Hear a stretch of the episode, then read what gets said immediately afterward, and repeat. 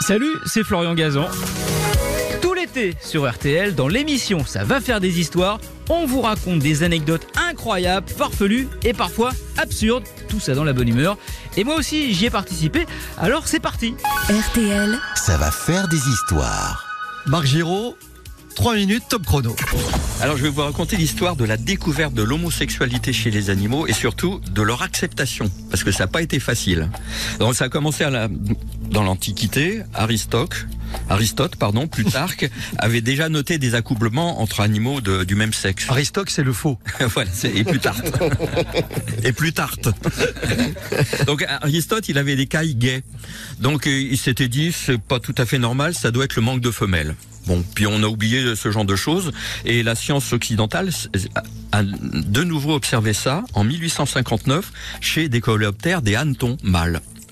Et les chercheurs, ils étaient quand même bien empreints des préjugés de leur époque, donc ils grattaient la tête en parlant d'accouplement euh, hors nature, euh, aberrants, anormaux, etc. Parce que les hannetons mâles s'accouplaient les uns entre les autres. Donc euh, ils, se sont dit comme Aristote que c'était sûrement le manque de filles, donc ils ont mis des filles.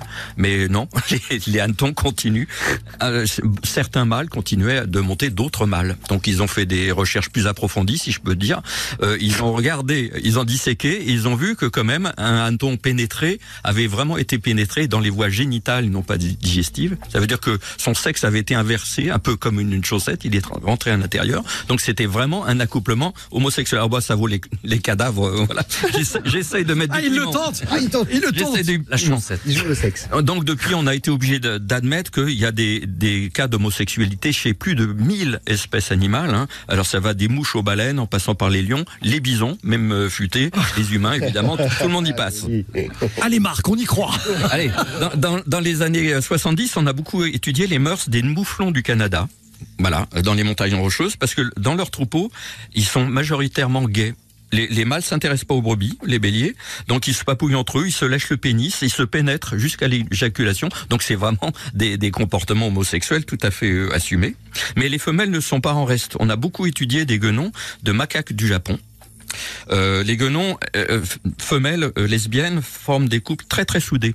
Et vous savez que quand elles sont à chaleur, elles ont le derrière très rouge. Derrière rouge, ça veut dire feu vert. Bien le vous Voilà. savez. Oh, Mais oui, mais c'est si. Jusque-là, je vous avoue. Ça veut dire feu vert. Voilà, c'est ça. Donc elles s'accouplent, elles se frottent jusqu'à l'orgasme, elles s'embrassent en se regardant dans les yeux, elles sourient béatement, elles couinent, elles gazouillent, elles roucoulent. Et le mâle dominant, évidemment, il déteste ça. Donc il pique des colères contre ça, mais il n'y a rien à faire. Les couples lesbiens veulent rester entre elles. C'est vraiment euh, le- leur goût à elles. Et chez d'autres guenons, d'ailleurs, on a, on a découvert que le- le- les relations homosexuelles sont bien plus douces et tendres que les re- relations hétérosexuelles. Donc il y a vraiment euh, quelque chose. Chez les bonobos, alors là, tout existe. Ils sont, ils sont multisexuels. eux, hein. Donc il y a le GG rubbing. GG rubbing, ça veut dire friction génito-génitale. Ça, c'est entre filles. Ou euh, entre garçons, l'escrime pénienne. Vous voyez ce que ça peut J'ai l'image, j'ai l'image. Qui amène souvent à l'éjaculation. Donc si vous ennuyez Voilà. Pendant vos vacances ou au bureau, ben, je vous donne des idées de jeu. C'est ça. Mettez-vous à l'escrime. Ah, je fais ce que je peux. Hein. Fleur mouche. Ambitieux. Donc alors, pour finir chez les Vous êtes sabre ou fleuret?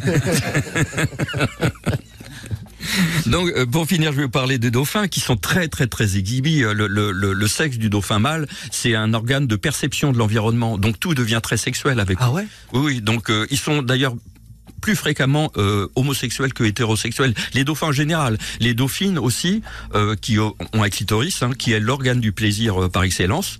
Les, les femelles montrent à leurs filles comment se servir de, leur clitoris. Donc euh, il y, a, il y a- derrière tout ça le plaisir. Ça, c'est très important. Le plaisir chez les animaux a été complètement nié.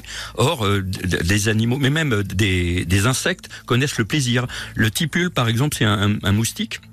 Il a un zizi musical qui fait, qui vibre et qui fait vibromasseur. Je vais craquer. Et, et les femelles, les femelles sélectionnent les meilleurs coups. Ça veut dire que le plaisir féminin est au cœur de, de, de l'évolution. C'est très important ce que je La dernière cartouche de. Giraud ce matin est énorme. Donc, alors. La morale de cette histoire, Ouais, euh, euh, c'est que l'homosexualité n'est pas contre nature puisqu'on la trouve partout. Donc un papa, une maman, ça, ça veut rien dire du tout euh, dans la nature. On est d'accord. Tous les coups sont permis et il n'y a pas de mal à se faire du bien. Merci d'avoir écouté cette histoire. Retrouvez tous les épisodes sur l'application RTL et sur toutes les plateformes partenaires. N'hésitez pas à nous mettre plein d'étoiles et à vous abonner.